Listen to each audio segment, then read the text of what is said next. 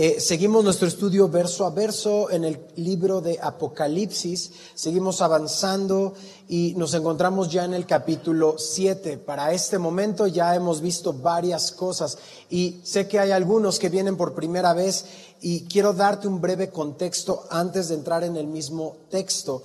Apocalipsis no es la revelación del futuro, es la revelación de quién?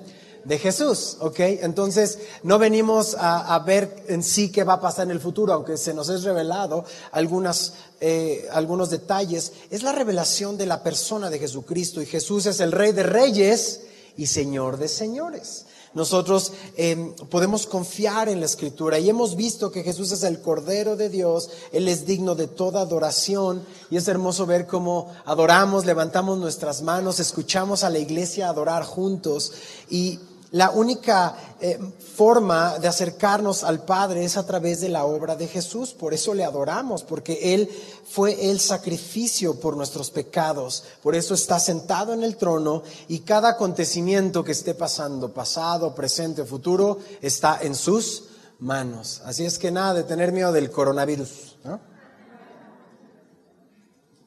Tenemos precaución, somos cuidadosos pero te puedes preocupar todo lo que tú quieras, ¿no?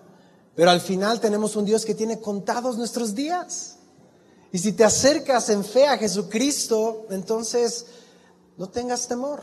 He aquí yo estoy con vosotros todos los días hasta el fin del mundo. Así es que utiliza esta, estas semanas en donde todo el mundo está así como sacado de onda y, tiene este, esta situación, utilízalo para predicar la esperanza que hay en quién?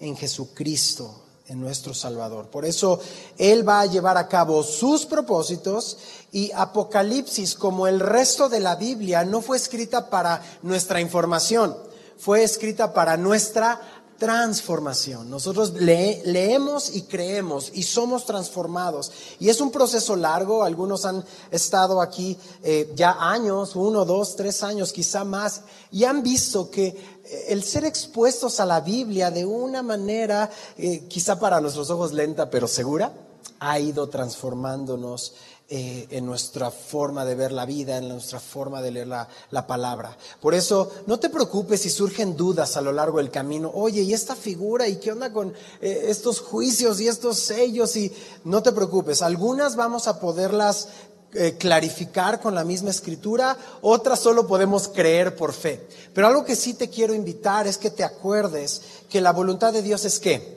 buena, agradable y perfecta. Todo lo que estamos leyendo sabemos que aunque suene duro y difícil, es algo bueno porque Dios así lo ha establecido. Por eso tú y yo hoy podemos creer en la suficiencia de la palabra. Cada domingo queremos ser fieles al texto, no estarnos yendo en cosas que no convienen o ideas humanas, sino fieles al texto, observar qué es lo que nos quiere enseñar el Señor en estos versos. Si te acuerdas, Apocalipsis está dividido en cuántas partes? Tres partes. ¿Y quién fue el que dividió este, este bosquejo? Jesús en Apocalipsis 1.19. Jesús le dice a Juan, escribe las cosas número uno que has visto, es decir, Jesús glorificado. Eso ya lo estudiamos capítulo 1. Número dos, las cosas que son, es decir, la historia de la iglesia, capítulos 2 y 3. Si te preguntas en dónde estamos ahorita en Apocalipsis, estamos en este periodo, el periodo de la iglesia. Y después Jesús le dice a Juan, y las cosas que han de ser después de estas. ¿Después de quién? De la iglesia. Después de la iglesia comienza lo que conocemos como la gran tribulación, un momento en el cual los tiempos como los conocemos se acaban y y Dios trae su justicia sobre esta tierra. Desde el capítulo 4 en adelante, después de esta revelación hermosa de Jesús, vemos las cartas a las iglesias y comenzamos a observar que Juan ve una puerta en donde? En el cielo y escucha una voz que dice, sube acá. Vimos que Dios está sentado en el trono, hay orden, hay armonía, entendimos que alrededor del trono hay ancianos que nos representan a todos los creyentes de todas las eras y todos los tiempos hay millones de millones de ángeles, están los cuatro seres vivientes y es una escena hermosa de adoración. Quizá nuestra imaginación se queda demasiado corta, pero Juan está intentando decirnos los elementos que ve. Muchos son indescriptibles con palabras humanas, quizá ve colores que ni existen en la tierra y sonidos, y, pero es algo tremendo que cautiva el cielo completo, la gloria de Dios. Y entonces están adorando al Cordero que fue inmolado, adorando a Jesús. Jesús es el Cordero de Dios. Él quita el pecado del mundo. Y entonces el único digno de la alabanza y de la honra y del poder es Jesús. Después vimos en capítulo 5 eh, que Jesús, que está sentado en el trono, tiene un libro con cuántos sellos? Siete sellos. Tienen siete sellos y el Cordero de Dios, que es Jesús, es el único que puede abrir el sello y desatar este libro y desatar estos sellos. Ahora, Juan después en capítulo 6 está describiendo lo que sucede cuando Jesús abre cada sello. Hasta ahora, ¿cuántos sellos hemos estudiado? Seis. Hasta ahorita son seis los que han sido abiertos y algunos tienen efecto en el cielo, es decir, cuando abre Juan ve algo en el cielo y otros tienen efecto en la tierra. Cuando estamos hablando en la tierra, esta es la ira de Dios y vimos los primeros cuatro sellos que eran representados por cuatro jinetes. Estos cuatro jinetes representan poderes que vienen y traen juicio de Dios sobre esta tierra. Y hablamos después de estos cuatro sellos, el quinto y el sexto, la semana pasada. Ahora, es, es, duro porque todos conocemos o queremos conocer a un Dios que es bueno y fiel y misericordioso. ¿Y Dios es bueno? Sin duda. ¿Él es fiel? Sin duda. ¿Él es misericordioso? Sin duda. Pero también Dios es justo. Y en esta parte de la justicia es donde nos cuesta trabajo, porque la ira de Dios no es como la ira del hombre. La ira del hombre, tú y yo nos enojamos y perdemos el look, ¿no? Tiramos, aventamos, gritamos, este, hacemos cuanta cosa en el momento se nos permite hacer. Nos enojamos. Pero la ira de Dios es diferente. Porque vimos hace ocho días, la semana pasada, que es la ira del Cordero. Y la ira de Dios está preparada, la ira de Dios está pensada, tiene fecha, es una ira justa y es una ira santa. La siguiente pregunta es esta, ¿sobre quién es esta ira? ¿Será sobre mí? ¿Será sobre mi vecino? Oh, pues que sea sobre mi vecino, ¿no? Que no me caiga a mí. Bueno, sabes, yo no quiero ni suponerlo, porque cuando habla de una ira justa y santa, seguro es sobre toda la humanidad. Pero vamos a la Biblia. Quiero darte brevemente cuatro textos eh, que nos muestran sobre quién está la ira de Dios. Romanos 1.18. Puedes anotarlo y leerlo en pantalla, puedes acompañarme en tu Biblia, pero quiero que siempre dejes una marca en Apocalipsis 7, que es a donde vamos a regresar. Romanos 1.18 dice, porque la ira de Dios, subrayalo si está tu Biblia, se revela desde dónde? Desde el cielo contra toda impiedad e injusticia de los hombres que hacen, detienen con injusticia la verdad. Otra versión dice que son pecadores y perversos. ¿Sobre quién está esta ira santa? Sobre pecadores y perversos, impíos e injustos. Bueno, todos somos impíos e injustos, pero los que hemos creído en Jesús hemos sido justificados. Es decir, Dios ha añadido su justicia sobre nosotros. Justificados pues por la fe, tenemos paz para con Dios. Entonces, en la obra de Jesús, el Cordero Inmolado, que ya nos justificó, Él nos ha añadido su justicia y ahora Dios Padre nos ve santos y podemos ser libres de esta ira. Ya no, eh, estamos poco a poco dejando el pecado deliberado y estamos viniendo a ser gobernados por Dios. Si estás aquí entre nosotros escuchando esta enseñanza y no has sido justificado por la fe, es decir, no tienes paz para con Dios, no tienes paz con nadie, estás en este grupo y va la primera invitación de la tarde, ven a Jesús hoy. No tardes, ven a Jesús. Segunda cita, Romanos 2.5. Dije que te voy a dar cuatro brevemente. Romanos 2.5. La palabra de Dios dice, pero ¿por qué? Tu dureza y por tu corazón no arrepentido, atesoras para ti mismo que ira para el día de la ira y de la revelación del justo juicio de Dios. ¿Sobre quién está esta ira santa? Para los corazones duros y no arrepentidos. Tercera referencia, Efesios 5, 6. Efesios 5, 6. Que nadie los engañe con palabras vanas o huecas, porque por estas cosas viene que La ira de Dios sobre los hijos de desobediencia. ¿Sobre quién está esta ira santa? Sobre los hijos de desobediencia. Última cita, Juan 3:36. Juan 3:36. Seguro te lo sabes de memoria. El que cree en el Hijo tiene vida eterna, pero el que rehúsa creer en el Hijo no verá la vida, sino que la ira de Dios está sobre él. ¿Sobre quién está esta ira santa? Sobre los que rehusan creer en Jesús. Es decir, la palabra nos está mostrando que esta ira justa y santa y pensada y que tiene fecha, esta ira de Dios, está reservada para que los para aquellos que siguen rechazando el regalo de salvación. Siguen viviendo en impiedad e injusticia siguen endureciendo sus corazones, siguen sin arrepentimiento y siguen desobedeciendo la voluntad de Dios en sus vidas. Dios no es injusto, Dios es paciente. Y quiero que veas este tiempo de gran tribulación como una oportunidad para que la humanidad voltee al cielo y se arrepienta. Ubicas esta escena donde em, algún paciente, un paro respiratorio y traen estos electrochoques y de repente, ¡pum! ¡pum! despierta, ¡pum! responde. Imagina la gran tribulación como estos electroshocks. Es gracia. Dios le está diciendo al mundo, yo no quiero que nadie se pierda, yo quiero que veas la realidad espiritual, que tu eternidad puede ser conmigo o lejos de mí. Por eso creemos por lo que ahorita te voy a dar unas citas, que la iglesia no va a estar en la gran tribulación. Nuevamente, estas son posturas, probablemente en otra iglesia has escuchado que estaremos durante la gran tribulación y al final queremos darte citas para ver una contraparte de por qué creemos que la iglesia no estará en la gran tribulación. Toma nota, Romanos 5.9. Romanos 5.9 dice, pues mucho más estando ya justificados en su sangre, que dice el texto, por él seremos salvos de la ira. Y no es porque no merecemos la ira, la merecemos, sino porque ya hemos sido justificados en su sangre, vueltos justos delante de Dios.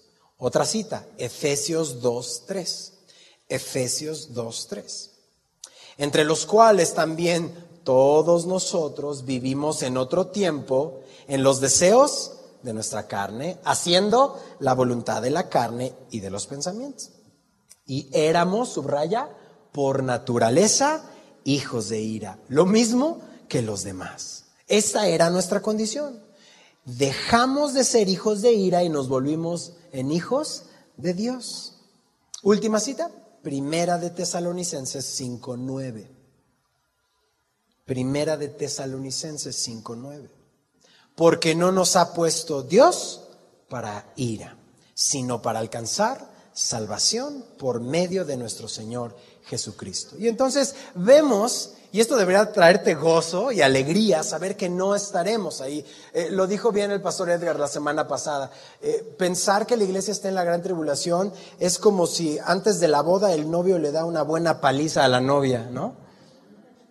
No tiene sentido, no tiene sentido. La novia se ha estado preparando, el novio ama a la novia y entonces lo que entendemos es que la iglesia va a ser arrebatada antes de la gran tribulación y estar en las bodas del Cordero. ¿ok? Aparte, el, capítulo que vamos a estudiar hoy nos da más pauta para saber que la iglesia no estará en la gran tribulación. Pero el capítulo 6, ya llegamos ahora sí al 7, ya tenemos este contexto, termina con una pregunta de los que están en la tierra.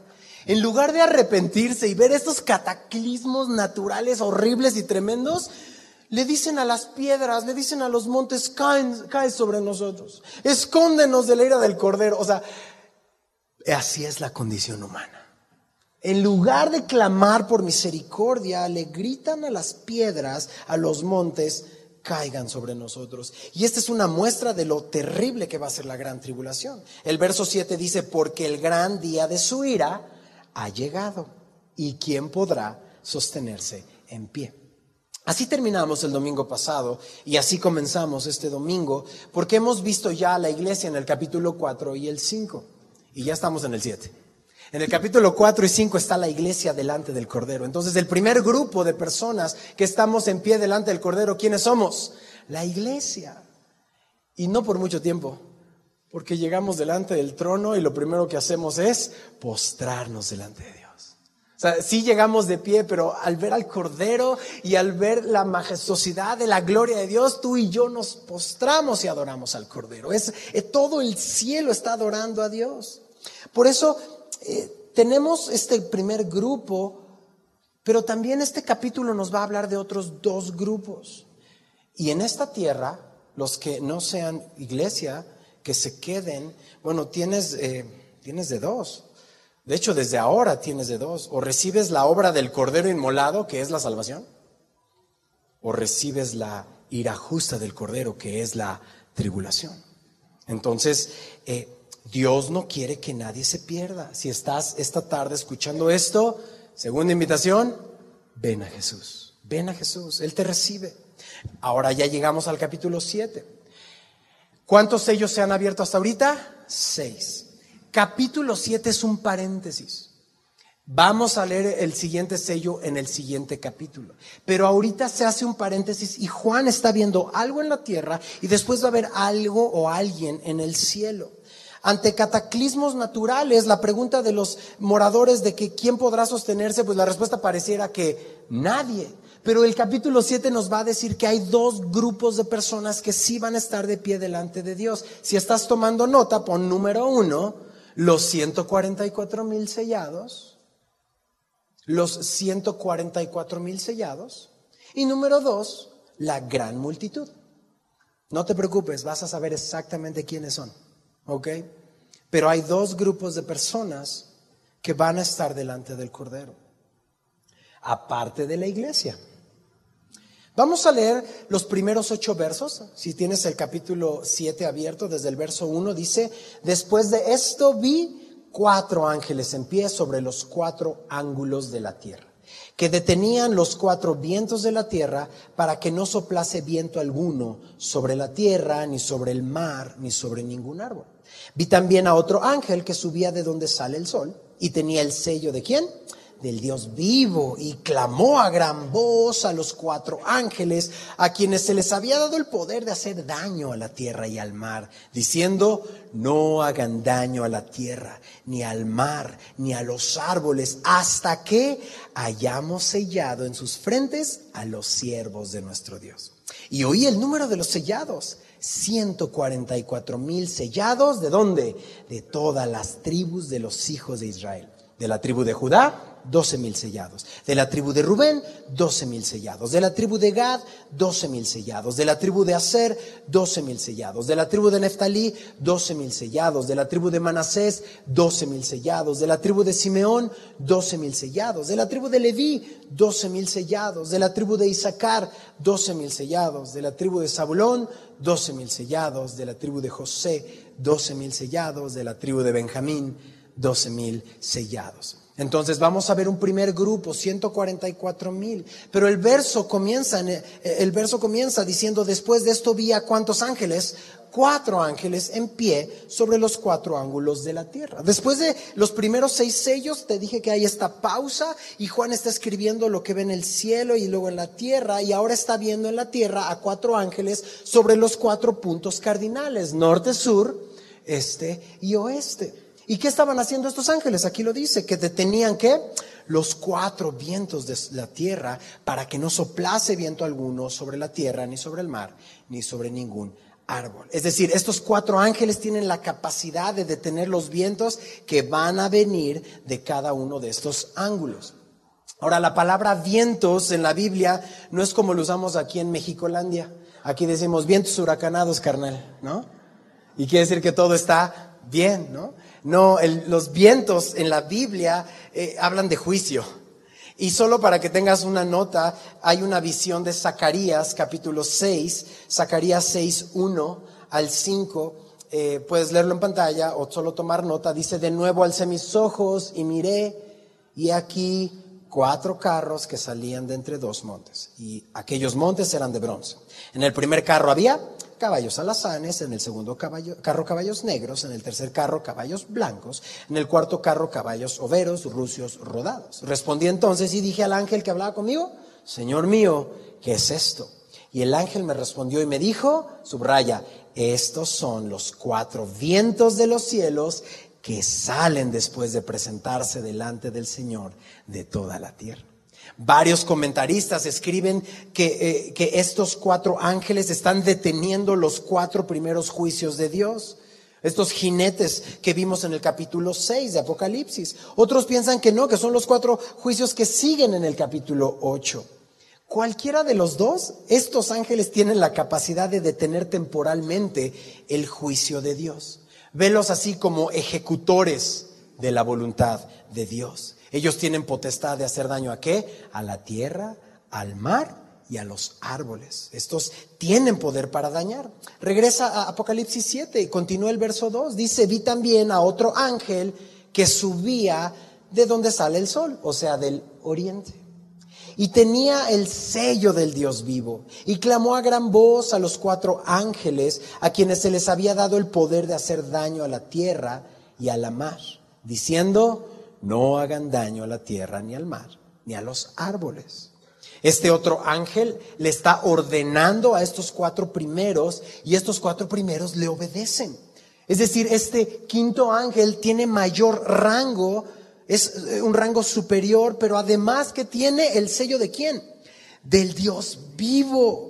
Porta el sello del Dios vivo, es decir, él tiene la capacidad de sellar. Mira el final del verso 3 dice, hasta que hayamos que sellado en sus frentes a los siervos de nuestro Dios. Ok, familia, ¿a qué se refiere esto de los sellos? ¿Qué es este sello? La palabra sello significa timbre, es decir, marca la propiedad de alguna pertenencia. Desde ese tiempo se usaba hasta el día de hoy, ¿a poco no eh, tenemos sellos digitales y timbramos facturas y declaraciones de impuestos? ¿Cuántos dicen amén? ¿No? y decimos, esa factura es mía y es por tanto, y yo estoy firmando. Propiedad. Estás poniendo tu sello de esta manera digital, pero desde ese entonces se entendía que alguien sellado era de alguien. Este sello es un sello de propiedad, es un sello que le da seguridad a los que están sellados dentro de la gran tribulación. Es decir, van a estar dentro de la gran tribulación y nadie los va a poder tocar. Van a ser preservados de la gran tribulación. ¿En dónde reciben este sello? Físicamente dicen, ¿dónde? Sellados en sus frentes los siervos de nuestro Dios. ¿Sabes? Tú y yo hoy ya hemos sido sellados. Esto no es algo nuevo. Esto es algo que los cristianos ya entendemos porque segunda de Corintios 1:22 dice que Dios también nos ha sellado y nos ha dado las arras del Espíritu en nuestros corazones. Me habla claramente que los que hemos creído en Jesús ya hemos sido qué? Sellados. Benji, ¿me puedes explicar paso a paso cómo dice la Biblia que puedo ser sellado? La respuesta te la voy a dar en Efesios 1.13. Anótalo o lee en pantalla Efesios 1.13. Es maravilloso. La, palabra de Dios es maravillosa. Mira lo que dice Efesios 1.13. En Cristo también, ¿quiénes? Nosotros, habiendo oído la palabra de verdad, es el Evangelio de nuestra salvación, y habiendo, número dos, creído en Él, entonces fuimos sellados con el Espíritu de la promesa. Esto es maravilloso. Más sencillo no se puede oír el Evangelio, más creer el Evangelio es igual a estar sellado con el Espíritu. ¿Quién lo hace? El Señor Jesús. Él hace la obra en nosotros. Tú y yo le pertenecemos al Señor. Y aquellos que hemos oído el Evangelio y hemos creído el Evangelio, somos de Jesucristo. Por eso, ¿habrá entre nosotros alguien que quizá nunca haya escuchado el Evangelio? Probablemente. Pero aunque lo hayas escuchado, Muchas veces es importante que diario nos autoprediquemos el Evangelio. ¿Estás listo? El Evangelio es este. Jesús vino a pagar el precio de nuestros pecados. Jesús murió por nuestros pecados y fue sepultado y resucitó al tercer día. Jesús resucitó. lo que significa que su sacrificio fue aceptado en el cielo. Él quitó tus pecados y los míos. Y cuando tú abrazas esta salvación, cuando abrazas esta realidad de que Jesús es Dios, que Él resucitó de los muertos, eso te sella para salvación y eso debería de producir en ti una sonrisa. ¿Me regalas una sonrisa? ¿No? Alegría y gozo de que Dios te ha salvado. Quizá te sabes de memoria primera de Juan 4:10, en esto consiste el amor, no en que nosotros hayamos amado a Dios, sino en que Él nos amó a nosotros y envió a su Hijo en propiciación por nuestros pecados, en sacrificio por nuestros pecados. En Jesús, déjame decirte esto, es una figura legal. En Jesús ya fuiste juzgado. En Jesús ya fuiste juzgado. En la cruz, al tú abrazar esta verdad que estamos leyendo, es como si tú hubieras estado crucificado juntamente con Él. Y entonces Dios ahora, ¿cómo te ve? Justo. Por Jesús, por la fe. Esto es maravilloso. Por eso ahora somos salvos de la ira que merecíamos, somos suyos. Tercera invitación de la tarde, si no eres suyo, ven a Jesús hoy. Ven a Jesús, Él te recibe. Hoy es el día de salvación. Ahora, vamos a regresar al capítulo 7, capítulo 7 de Apocalipsis. Vamos a regresar a este sello. Este sello es un sello de preservación, de seguridad. Estos sellados le pertenecen a Dios. ¿Te acuerdas en, la última plaga en Egipto? Era este, esta muerte que pasaba y se llevaba a todos los primogénitos. ¿Te acuerdas cómo eran salvos? Si ponían la sangre de un cordero en el dintel o en el marco de la puerta. Y entonces pasó el ángel y fueron salvos. Ellos obedecieron por fe. Al final, de la misma manera, ellos son sellados y van a ser preservados durante la gran tribulación, un acto del Señor. Estos 144 mil van a ser sellados, van a ser preservados durante la gran tribulación y más adelante vamos a ver, no me voy a adelantar, pero quiero eh, dejarlo eh, sentado en esta enseñanza. El anticristo va a querer copiar todo lo que Dios hace y es una muy mala copia. Y el anticristo lo que va a querer hacer imitando a Dios va a sellar también a los suyos y, los va a sellar en la mano derecha o en la frente, el número de la bestia. Bueno, ya llegaremos a ese punto. Pero antes de esto, estos 144 mil han sido sellados por Dios. ¿Quieres saber qué dice ese sello? La Biblia te lo va a decir. Deja la marca en Apocalipsis 7 y acompáñame a Apocalipsis 14. Deja una marca ahí en el 7. Apocalipsis 14, verso 1 nos dice exactamente qué dice ese sello. Después miré y aquí el Cordero estaba en pie sobre el monte de Sión y con él cuántos? 144 mil, que tenían el nombre de él y el de su padre escrito en la frente tenían escrito en la frente el nombre del Cordero, el de su Padre, le pertenecen a Dios. Y tú dices, así, ¿Ah, tenían un tatuaje que decía Jesus, ¿no?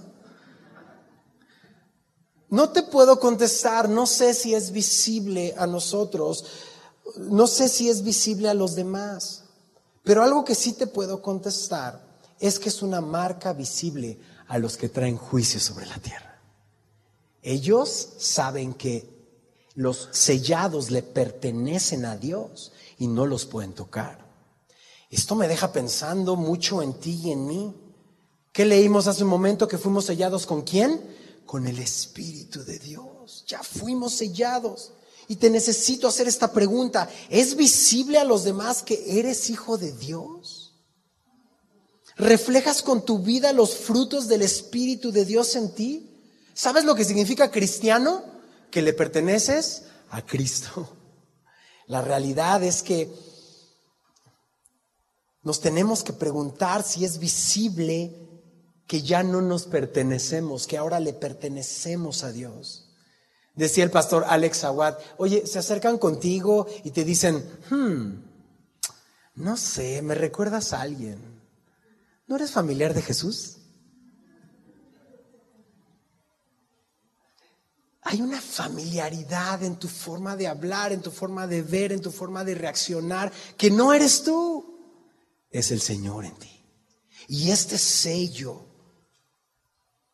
necesita ser visible a aquellos que están alrededor de nosotros, porque todos ahorita están buscando respuestas, están buscando un lugar donde esconderse. Ahora, estos 144 mil, ahora sí, ¿quiénes son? Vamos al texto para responderlo. Quédate, eh, deja una marca en el 14 y deja una marca en el 7. En el 7, en el verso 3 dice que son sellados en sus frentes los siervos de nuestro Dios. Así es que si estás tomando nota, número uno, los 144 mil son siervos de quién? De Dios, siervos de Dios. Verso 4, vamos a ver de dónde provienen. Verso 4 dice, y oí el número de los sellados, 144 mil sellados de todas las tribus de los hijos de Israel. Es decir, son siervos de Dios y número dos, vienen de dónde? de todas las tribus de los hijos de Israel. Es decir, estos 144 mil no son la iglesia. Claramente el texto dice que de dónde son, de los hijos de Israel. Y ya leímos del verso 5 al 8, no lo voy a volver a leer, 12 mil de cada una de las tribus. Lo que sí te puedo decir es que son judíos. Estos 144 mil son protegidos y están presentados ya en victoria más adelante en el capítulo 14. ¿Qué más podemos saber de los 144 mil? Regresa al capítulo 14. Mira lo que dice el verso 3, pero ahora del, verso, del capítulo 14. Cantaban un cántico nuevo delante del trono y nadie podía aprender el cántico sino aquellos 144 mil que fueron, subráyalo, redimidos de entre los de la tierra. Más que hablemos de la canción, porque ya llegaremos al verso a verso del 14, termina el verso diciendo que estos 144 mil fueron redimidos. Me llama mucho la atención porque no hay redención sino por la sangre de quién?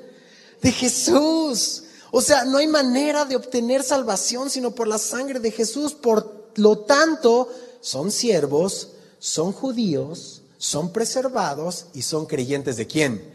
De Jesucristo. Hay más claridad de estos 144 mil. Son judíos que han depositado su fe en Jesús. Muchos comentaristas coinciden que estos 144 mil van a estar predicando el Evangelio durante la gran tribulación. Porque dijimos, número uno, son siervos de quién? De Dios. ¿Y qué hace un siervo de Dios? Sirve a Dios. Wow, qué profundo.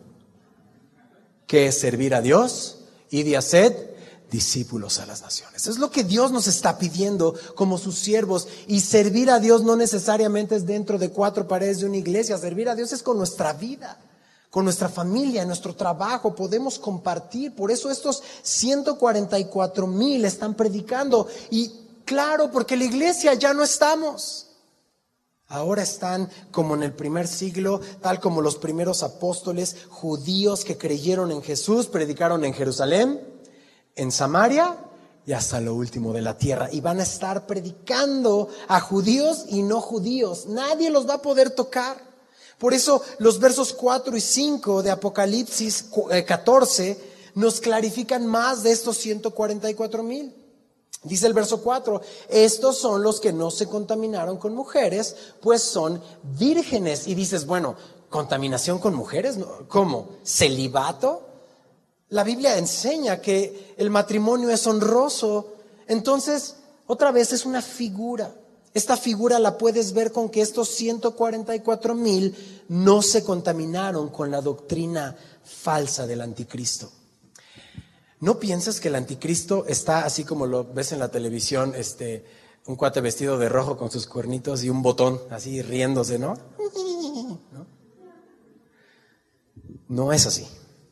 El anticristo va a querer parecerse como Cristo para que pueda engañar. Pues es lo mismo, no pasa nada, todos los caminos llevan a Roma, ¿no? ¿Cuántas veces has escuchado con que tú creas en Dios, no importa el camino que sigas? ¿No has escuchado? Un montón de veces. Esta es una mentira porque solo hay un camino. Jesús lo dijo, yo soy el camino, la verdad y la vida. Nadie viene al Padre si no es a través de mí. Entonces, estos 144 mil no se contaminan con la doctrina, no se inclinan ante otros ídolos. Dice ahí el verso, continúa el capítulo 14, estos son los que siguen a quién?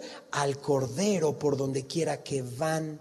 es decir, son seguidores de Jesús. Estos fueron redimidos de entre los hombres como que primicias para Dios y para el Cordero. Son primicias de una gran cosecha que vamos a hablar en un momento. En sus bocas no fue hallada mentira, pues son sin mancha delante del trono de Dios. Es decir, son íntegros y son fieles. Aquí terminamos de explicar los 144 mil. Cualquier otra cosa que escuches fuera de lo que el texto nos indica, no son los 144 mil, porque vas a ver en, internet y en videos que este grupo selectos, nosotros somos los 144 mil y no, no te vayas con esto. Los 144 mil son siervos de Dios, son judíos que creen en Jesús, que van a estar marcados predicando el Evangelio en la gran tribulación. ¿Ok? Ahora, ¿por qué digo esto? Eh, nosotros mexicanos, eh, a fin de cuentas, eh, tenemos como una postura extraña, y hablo muchos de los cristianos mexicanos o de este lado del charco, como dicen por ahí, ¿no?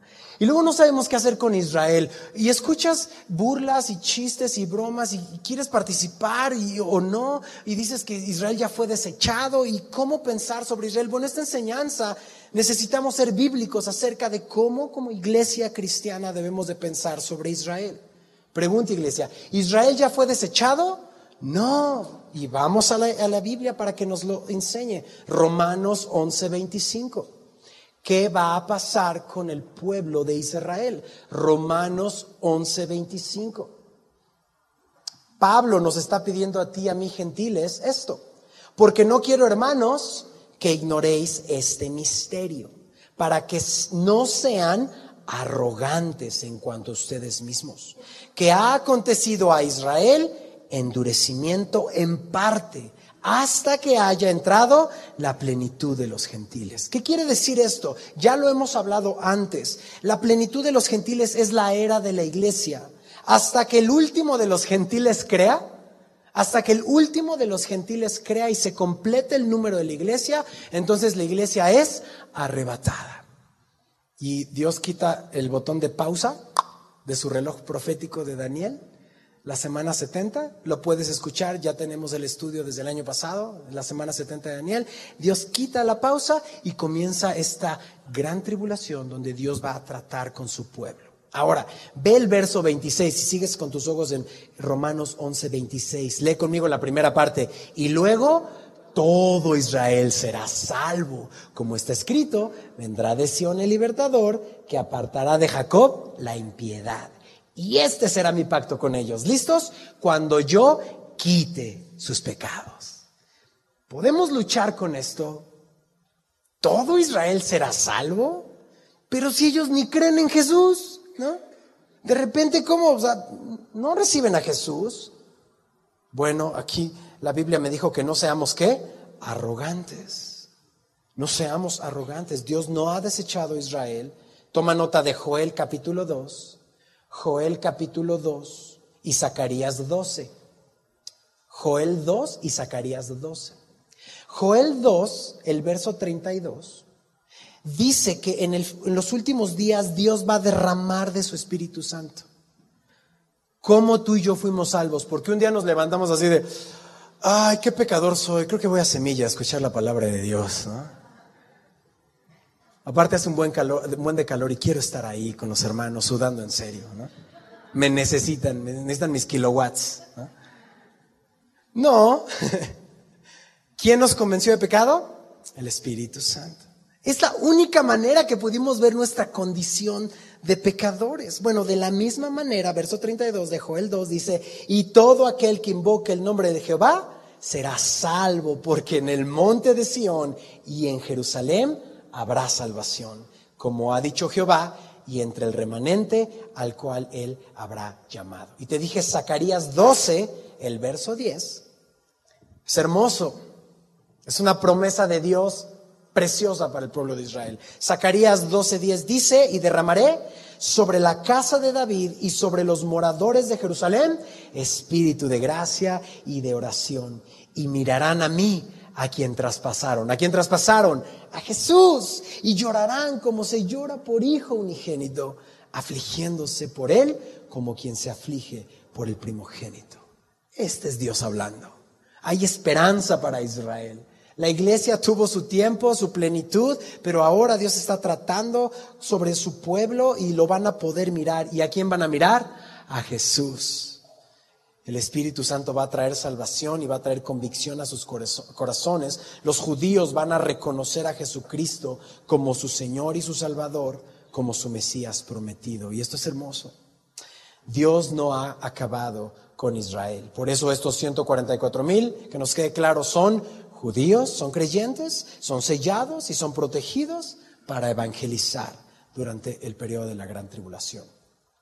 En Mateo 24, 14 dice, y será predicado este evangelio del reino en todo el mundo para testimonio de todas las naciones, y entonces vendrá el fin. Es decir, si te haces una pregunta y de repente dices, bueno, yo, ya llegué a la iglesia, ya creo en Jesucristo y estoy escuchando, pero ¿y mi vecino? ¿Y el vecino de mi vecino? ¿Y mi jefe? ¿Y mi cliente? Y te empiezas a hacer preguntas así, ¿no?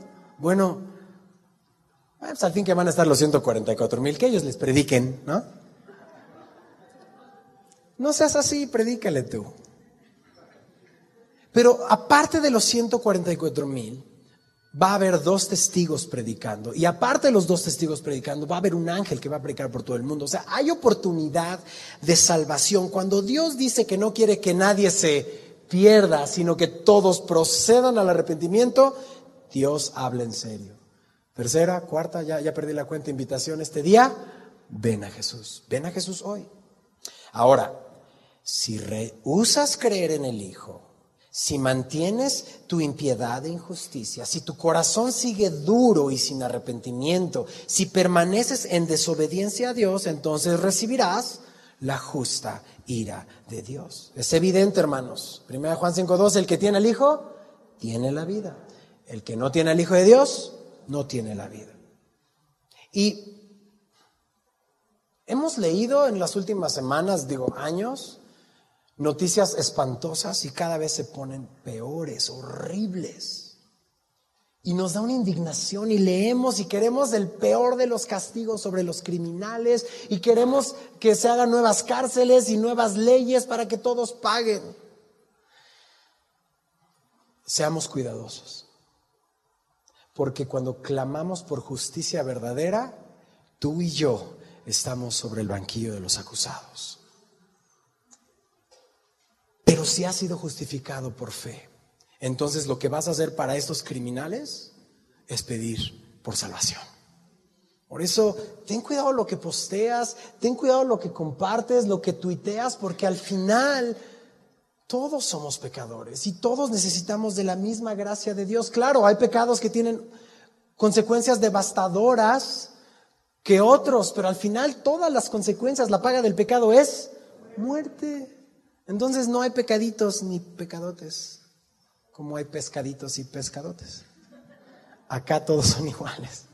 Todos llevaron a la cruz a Jesús. Por eso, quinta invitación, ven a Jesús, ven a Jesús, ven a Jesús. Ahora, terminamos la primera parte, vamos ya de bajadita, pasemos al otro grupo de personas que están frente al trono. Vamos a leer desde el verso 9 en adelante. Después de esto miré y he aquí una gran multitud, la cual nadie podía contar de todas naciones y tribus y pueblos y lenguas. Esto está increíble, me da mucha esperanza. Son innumerables, mientras que un grupo pequeño, porque 144 mil, caray, nuestro municipio tiene millones. Y dices, no, ¿cómo tan poquitos? ¿No? Bueno, esto me da mucha esperanza porque dice que son innumerables y son hasta de Atizapán de Zaragoza, de todas las naciones y tribus y lenguas. ¿No te da gozo? Esto te debe dar mucho gozo. Porque clásica pregunta, ¿y los mayas quién se acuerda de ellos? ¿No? Y empiezan estas preguntas que Dios es malo y todo ese rollo. Bueno, aquí está parte de la escritura nos da paz, bueno, toda la escritura nos da paz, pero aquí nos habla que estaban en donde, delante del trono y en la presencia del Cordero, vestidos de ropas blancas con palmas en las manos, estas plantas, estas palmas en las manos. Juan está intentando describirnos lo que sucede en la tierra y luego está escribiendo lo que sucede en el cielo y ves en la tierra estos ángeles y los 144 mil, pero ahora voltea al cielo y ve una gran multitud que viene. ¿Qué está haciendo? ¿Quiénes son? Bueno, número uno, son incontables, son muchísimos y ya vimos que son de todos lados. Hay una diversidad internacional impresionante. Muchos creen que todos estos son el fruto del evangelismo de los 144 mil. Es la gran tribulación. ¿Recuerdas las veces que hemos tenido terremotos en Ciudad de México? Como todos nos solidarizamos y todos estamos. Imagínate un cataclismo peor que lo que hemos tenido. Todos van a estar buscando por respuestas. Y va a estar el Evangelio. Para que la gente escuche, para que la gente crea durante la gran tribulación. Hay días de avivamiento durante la gran tribulación. Eso es hermoso. Jesús es un Dios misericordioso durante el juicio está salvando. Durante el juicio está rescatando. Estos electroshocks responde, ¡pum! Vive, ¡pum! ¿De qué otra manera si no ver un monte caerse que volteas al cielo? Ver a tus seres queridos morir, dices, ¿qué está pasando? Y te haces estas grandes preguntas. Bueno, Dios está teniendo misericordia con todo el mundo y la gente se va a convertir, o mucha gente se va a convertir durante este tiempo, porque veremos que otros, ni, ni aunque les caiga el sol, van a seguir blasfemando contra Dios. Van a venir de todas naciones y tribus y lenguas. Y Juan está describiendo y pudo apreciar las diferencias. ¿Me regalas otra sonrisa, por favor? Haz de cuenta que yo veo diferencias, tonalidades. Logro ver que ni uno de los que están aquí, aunque seas gemelo, te pareces al de al lado. Eso es lo que ve Juan aquí. Él ve individualidad. Vamos a permanecer individuales. Si habías pensado que íbamos a ser como unos eh, angelitos gorditos con alas y pañales y un arco en nuestras manos brincando de nube en nube, estás equivocado. Vas a mantener tu individualidad. No somos Playmobiles o leguitos. Ahora todos levanten su mano. Ahora todos ínquense. Vamos a venir con nuestra individualidad a adorar al Cordero. Esto es hermoso. No vamos a ser igualitos. Estaban delante del trono en la presencia del cordero, vestidos de qué? Ropas blancas con palmas en las manos. Estas características rápidamente son increíbles. Ya vimos que las vestiduras blancas representan la justicia de Dios sobre nosotros, cubiertos de la justicia. Tú y yo no obtuvimos esto con nuestros méritos. Es la justicia de Dios, vestidos por Él y tienen palmas en las manos, es decir, están alegres. Y esto nos, recuerda de Mateo 21, donde está el pueblo de Israel. Eh, Jesús está entrando en su entrada triunfal sobre un pollino a Jerusalén y dicen, Osana al Hijo de David, bendito el que viene en el nombre del Señor, Osana en las alturas. Y está gozoso el pueblo y las palmas en este contexto me hablan de que están felices, están regocijados. Estas personas vienen con gozo felices y alegres clamando a Dios. Mira lo que dice en verso 10 ahí, eh, capítulo 7. Y clamaban a gran voz diciendo, la salvación pertenece a nuestro Dios, que está sentado en el trono y al Cordero. ¿Por qué están felices estos millones de millones de personas? Porque la salvación le pertenece a nuestro Dios y al Cordero. Estar aquí con estas vestiduras blancas, yo no lo merezco, Señor. Tú decidiste amarme, tú decidiste eh, salvarme, es tu gloria. Y ellos reconocen que Jesús los salvó por su sangre. Y sabes que provocan una reacción. Mira, provocan una reacción en el cielo. Verso 11 y 12. Y todos los ángeles estaban en pie alrededor del trono y de los ancianos y de los cuatro seres vivientes. ¿Y qué hicieron?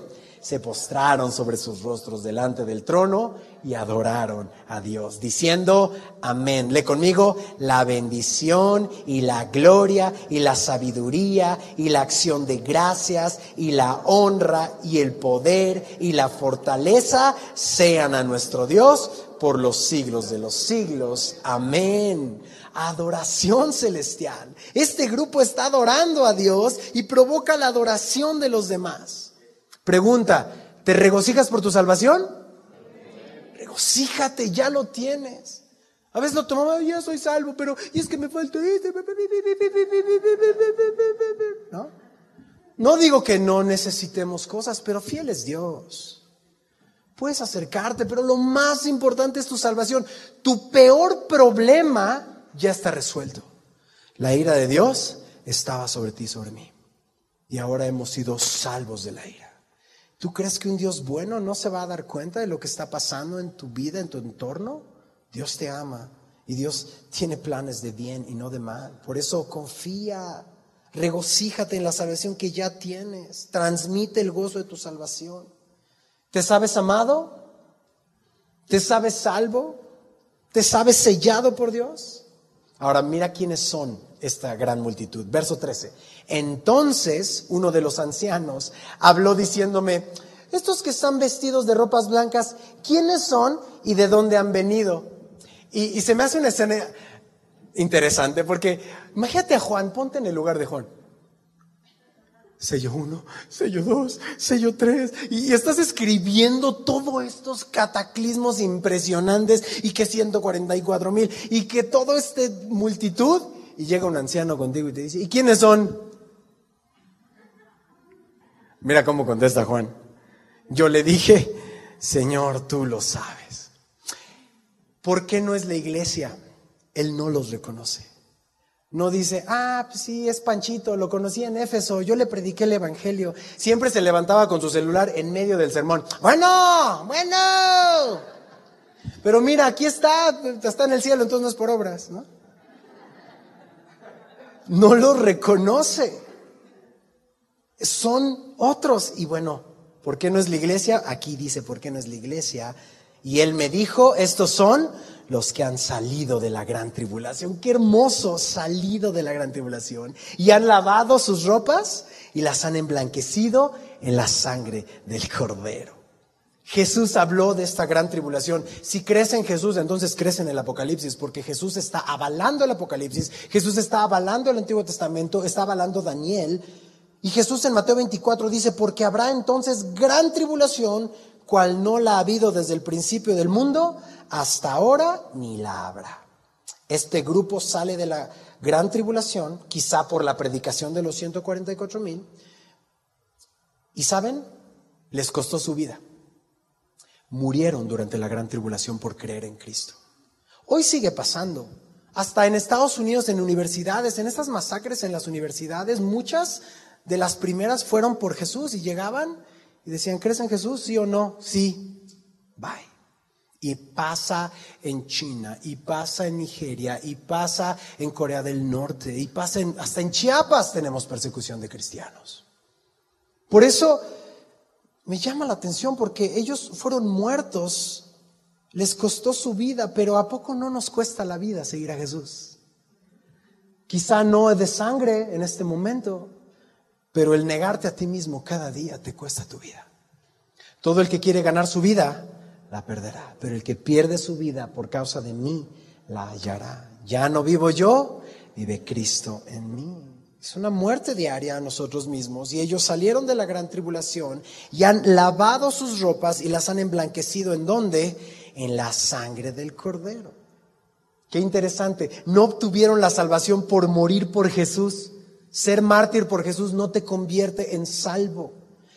Eres salvo por la sangre de Jesús y ellos reconocen que están ahí por la sangre del cordero que los ha emblanquecido. Y está extraño, ¿no? Porque dices, oye, voy a lavar algo con sangre, pues sale sucio, ¿no? Esta sangre es distinta, esta sangre no ensucia, esta sangre limpia. Te dejo de tarea que te aprendas de memoria Isaías 1:18. Venid luego, dice Jehová, y estemos a cuenta. Si vuestros pecados fueren como la grana, como la nieve serán emblanquecidos. Si fueren rojos como el carmesí, vendrán a ser como blanca lana. Ellos reconocen que fueron emblanquecidos en la sangre del cordero, en la cruz del Calvario. Vamos a leer la última parte del 15 al 17 y terminamos. Y si quieres titular, si te queda espacio en tus notas, puedes poner bendiciones que tiene la gran multitud. Podemos enumerarlas, son siete, mientras leo el texto te, voy diciendo, pues hasta en tu misma Biblia ponerlo. Verso 15 dice, por eso están, número uno, delante del trono de Dios. Primera promesa o bendición que ellos tienen, acceso directo a la presencia de Dios. Número dos, y le sirven día y noche en su templo. Es decir, es una bendición servir a Dios, ver de primera mano lo que Dios hace. Número tres, y el que está sentado sobre el trono que hace, extenderá su tabernáculo sobre ellos. Tercera bendición, protección. Acuérdate que ellos fueron víctimas de violencia y quizá todos ellos perdieron su vida por la fe en Jesús, pero ahora Jesús está sobre ellos. Número 4, verso 16. Ya no tendrán que hambre ni sed, y el sol no caerá más sobre ellos, ni calor alguno. Provisión. Vienen de la gran tribulación y vimos eh, que había escasez de alimento, de agua, el sol quemaba a los habitantes de la tierra y ahora tienen provisión. Número 5, verso 17, porque el cordero que está en medio del trono, ¿qué va a hacer? Los pastoreará. Jesús será su pastor. Número 5, número 6, y los guiará a fuentes de agua de vida. Y número 7, Dios enjugará toda lágrima de los ojos de ellos. Es decir, consuelo. Vimos estos dos grupos de personas. Terminamos el capítulo. Unos están sellados por Dios para predicar el Evangelio y otro grupo, quizá el fruto de este trabajo de los 144 mil, pierden su vida, pero ahora están adorando a Dios. Es decir, la ganaron para siempre. Vienen de toda nación, vienen de toda lengua. Son incontables y no es la iglesia, es una gran multitud que sale de la gran tribulación. Ahora, antes de orar y despedirnos, me gustaría solo meditar en esto. Y luego, ¿qué hay para mí en esto? Ya leí el capítulo 7 de Apocalipsis, ya sé quiénes son los 144 mil, ya sé quién es la gran multitud y tienen unas bendiciones hermosas. Bueno, hoy quiero invitarte a quitar de tu pensamiento de que Israel está desechado porque Dios no ha desechado a su pueblo. Por eso ora por la paz de Jerusalén. Y cuando estás orando por la paz de Jerusalén, estás orando para que Dios regrese.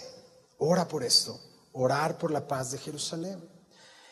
También vimos que Dios trajo a través de Jesucristo, a través de los judíos, a Jesucristo y, tiene un plan para ellos. Por eso eh, clama y ora por todo lo que está sucediendo con el pueblo de Israel y cuando ellos reciban el Evangelio en el tiempo que ellos tengan que recibir el Evangelio, así como tú y yo respondan a esto. Entendimos también que la iglesia ya no está durante la gran tribulación. Otra vez hay eh, interpretaciones que dicen que la iglesia estará. Nosotros vemos en la escritura que eh, y abrazamos eh, las enseñanzas de la palabra donde no nos vemos como hijos para ira. De todos modos, te invitamos a gozarte en la salvación que Dios ya te ha dado, porque eso va a producir en ti adoración por la salvación que tienes. Estas semanas son cruciales, como cada uno de nuestros días. Tus hijos te están viendo, están viendo cómo reaccionas a, la, falta de trabajo, a la falta de salud, al coronavirus, ¿no? Te están viendo y tú puedes ir a Jesús y encontrar en Él paz y reflejar esta paz a tus hijos, abrazar lo que ya tienes. Por eso al final lo que quiero dejar en tu corazón es que estas bendiciones de la gran multitud, te tengo unas buenas noticias, ya las tienes hoy. Son bendiciones que ya tiene la iglesia hoy, incluso antes de la gran tribulación. A ver, número uno, estar delante de Dios. ¿Lo tenemos sí o no? Sí, acércate al trono de gracia hoy. Y no es que esperes hasta el miércoles, hasta el próximo domingo, todos los días en casa tienes acceso directo al Padre. Número dos, ¿tienes oportunidad de servirle? Sí. Y no es una invitación eh, comunitaria para que todos sirvamos en la iglesia, sería maravilloso. Pero el servir a Dios ya vimos que es predicar el Evangelio. Ve y predique el Evangelio en donde quiera que estés, sirve al Señor. Número tres, protección. ¿No tienes la protección de Dios? Claro que, eh, claro que sí, Él es escudo alrededor de nosotros. Si Dios no te salva de la prueba, entonces te va a salvar en la prueba. Y tú vas a tener la certeza de que pase lo que pase con tu vida, estás en las mejores manos. Cuatro, provisión. Busca primero el reino de Dios y todo lo demás vendrá por añadidura. Y, y, la verdad es que todo lo demás, mientras vemos en lo que ya tenemos, comienza a ser menos y menos y menos. Si no lo tienes es porque Dios no te lo ha dado. Confía en eso. Dios sabe lo que necesitas. Número cinco, Él es nuestro buen pastor. Jehová es mi pastor. Nada me faltará. Ya lo tengo a Él, lo tengo todo. Número seis, fuentes de agua de vida. Jesús dijo, el que cree en mí, como dice la escritura, de su interior correrán ríos de agua viva, su espíritu en nosotros. Es una promesa que ya tenemos. Y número siete, consuelo. Dios enjugará toda lágrima. Él nos consuela en nuestras tribulaciones. Nos llena de esperanza. Aun cuando perdamos seres queridos, seres amados, perdamos muchas de las cosas que tenemos, tenemos lo más importante.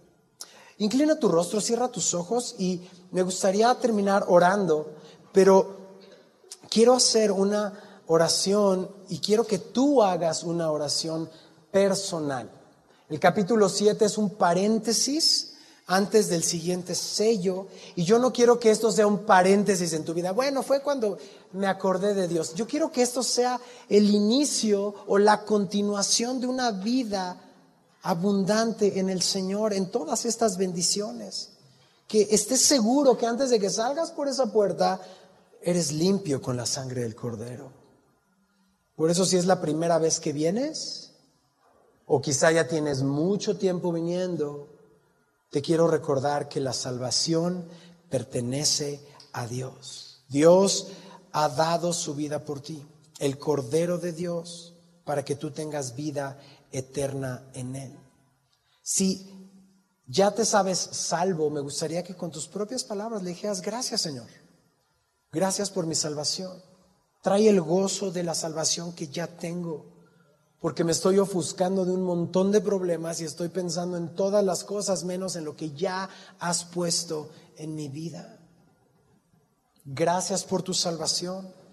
Permite que cada día pueda compartir con los demás lo bueno que eres tú.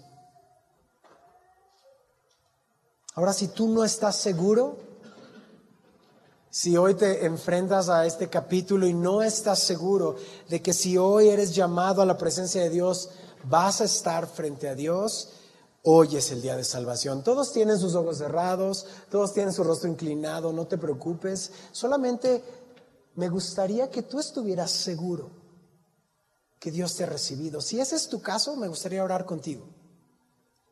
Me gustaría identificarte, solo levanta tu mano para que ore contigo. Dios te bendiga. Dios te bendiga, Dios te bendiga, Dios te bendiga. Allá atrás, ahí en medio, Dios los bendiga. Atrás. Puedes bajar tu mano. Gracias, Dios te bendiga. Esta es una oración de fe.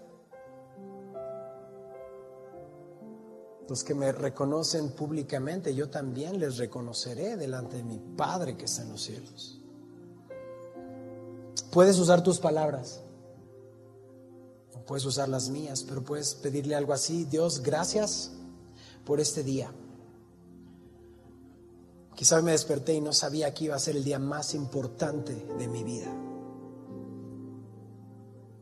Porque hoy te has revelado a mi corazón y me has dado de tu espíritu para que me dé cuenta que no puedo sin ti.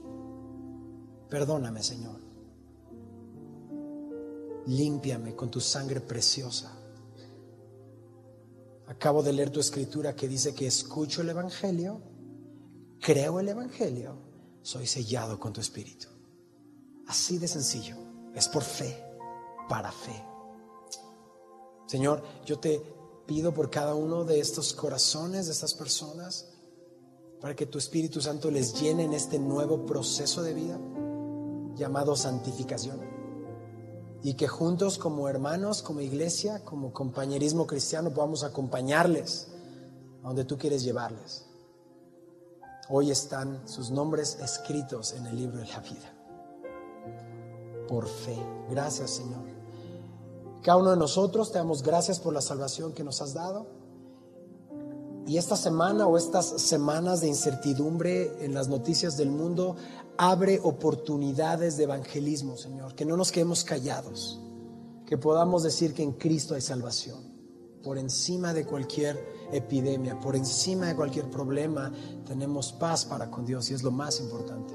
Gracias por tu palabra, Señor. Despídenos en paz en Cristo Jesús. Amén.